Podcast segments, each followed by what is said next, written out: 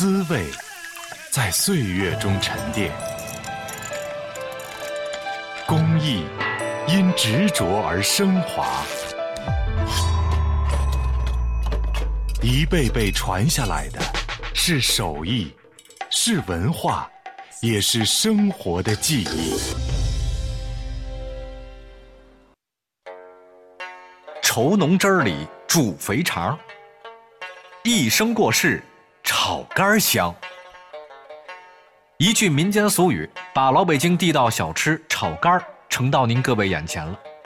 对于老北京人来说，这清早起来，要是能吃上一碗香浓味美的炒肝儿，那就痛快到家了。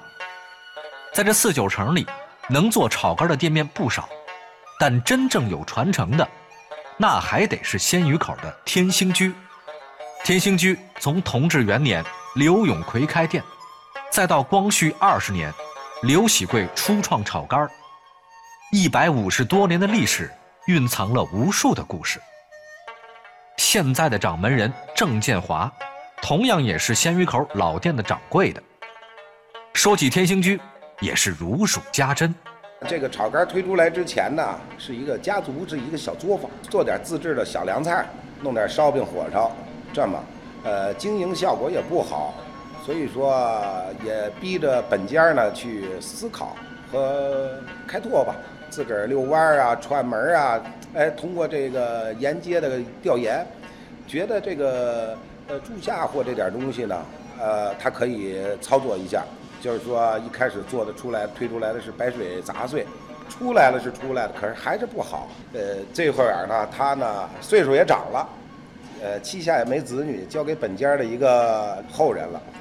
后人家里的几个孩子挺伤心，借用这个白水杂碎呢，琢磨来琢磨去，把它给研发出来了。研发出来再勾勾芡，用以前没有酱油，用的是大酱，边炒边炒，调颜色，这样把这碗炒肝就给做出来。虽然是拥有着一百五十多年历史的老店，不过啊，即便是很多老北京人，也可能会问：这炒肝的名字是怎么来的呢？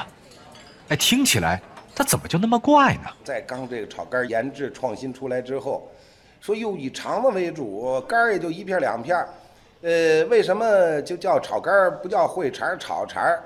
那时候呢，呃，肝儿也金贵，呃，出肠少。又是用肝儿的前面三分之一的那尖儿的部位，呃，食材量少，呃，吃到嘴里的口感又好，哎，这个名字好听，就取了这么一个名字。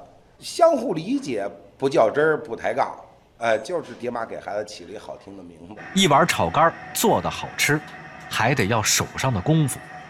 郑师傅对于这一碗炒肝有着他自己的理解。肝是嫩的。它不发腥，打粉了，这是一个火候，嗯，呃，就是一个经验，一个是糊化成熟，一个是亮，哎，咱们这炒肝的特点，明汁亮芡，稀稠适度，颜色酱红。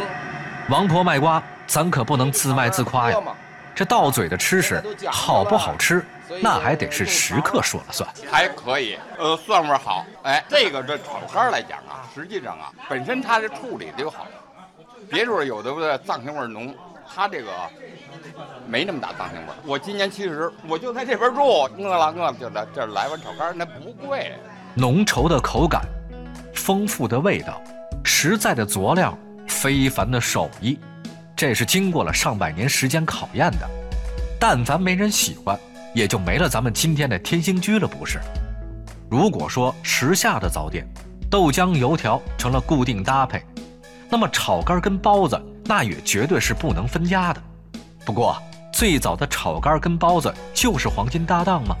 这还是让咱们郑师傅给咱们说的说的。这个配炒肝呢，那基本上炒肝、烧饼。叉子火烧，叉子火烧失传了，就改延续到烧饼了，或者是那个蹬三轮的、卖苦力的弄张饼，哎，借着这炒肝搭的牙祭，所以现在呢都认为是包子炒肝是标配。其实再早应该是芝麻烧饼和火烧。那咱们天兴居一成立就有包子了啊！咱们家这包子呢，这个馅儿你们也尝了，滋润，呃，咸淡适宜，呃，又是汤又是油。还不那么腻，葱香味还浓郁。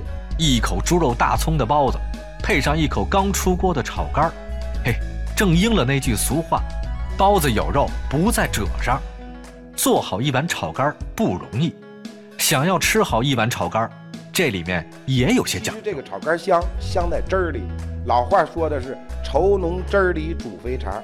喝炒肝的时候，您记住了，我说的可是喝。这喝炒肝的时候，一定记住了，别拿勺，别拿筷子。呃，怎么来测量这个人会不会吃炒肝？您看啊，这炒肝啊，他得这么着吸着喝。嘿嘿。